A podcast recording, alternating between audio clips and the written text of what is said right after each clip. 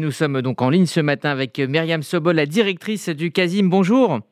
Oui, bonjour. Merci d'être avec nous ce matin sur euh, RCJ.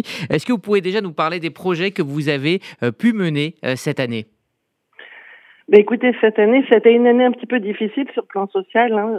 la crise touche tout le monde, donc on a effectivement pu renforcer notre action auprès des familles et on a surtout initié un nouveau projet euh, un espace de vie et de rencontre qui s'appelle le Jardin du 109, qui est un lieu organisé euh, euh, autour de, de, différents lieux d'activité et, et d'un espace multimédia. C'est en fait une offre de services qui réunit à la fois une boutique solidaire, un salon de coiffure, un vestiaire et des, des espaces d'activité où on décline un certain nombre d'ateliers dans une démarche intergénérationnelle euh, avec une euh, avec euh, une cible en particulier les personnes âgées, mais également des activités auprès des jeunes et des familles en difficulté.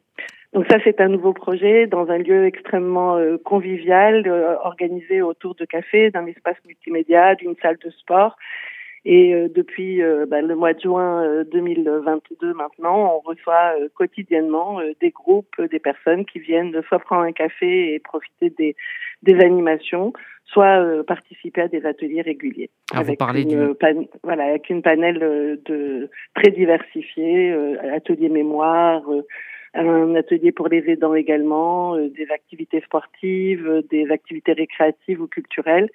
Et ça répond vraiment enfin, aux situations d'isolement qui s'étaient renforcées encore avec la, la, crise sanitaire. Alors, Myriam Sobol, vous parlez d'une année difficile. Est-ce que vous avez constaté vraiment cette hausse des demandes bah, consécutive à, cette crise que, que nous vivons? Oui, comme toutes les, les structures qui agissent dans le champ de la solidarité, on a vu euh, arriver euh, dans nos permanences sociales des, des, des personnes, des familles, surtout des étudiants aussi, qui n'avaient pas l'habitude de solliciter l'aide des services sociaux. Et effectivement, on, on a aujourd'hui euh, bah, des publics qui n'avaient pas euh, de lien avec les, les, services sociaux, ce qui, a, ce qui nous a euh, obligés à pouvoir déployer des, des offres de services différemment pour pouvoir répondre à, à tous les besoins. Alors, et, donc, et en ce sens, le Fonds social est un partenaire indispensable qui nous permet de répondre à la fois aux situations d'urgence, euh, et, euh, et, qui nous soutient dans le financement, euh, par exemple, de l'aide alimentaire ou dans le financement de l'action de nos professionnels, de, nos travailleurs sociaux. Justement, j'allais vous poser la question de l'importance de cette campagne de la Tzedaka pour vous permettre déjà de répondre à, la demande, mais aussi pour mener des projets pour, pour l'année à venir. En quoi cette campagne est primordiale?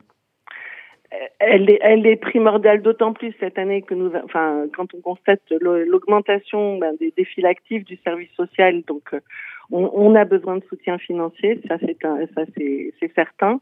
Et je dirais depuis 30 ans, le, le, la campagne de la Tzedaka nous permet aussi de, de bénéficier de, de, subventions dans le cadre de conventions avec le FSJU et, nous permet surtout de solliciter des fonds publics, puisqu'aujourd'hui les structures publiques financent les, associations de solidarité, mais en, demandant des cofinancements. Et l'apport du FSU en ce sens euh, nous permet donc de mobiliser euh, d'autres ressources.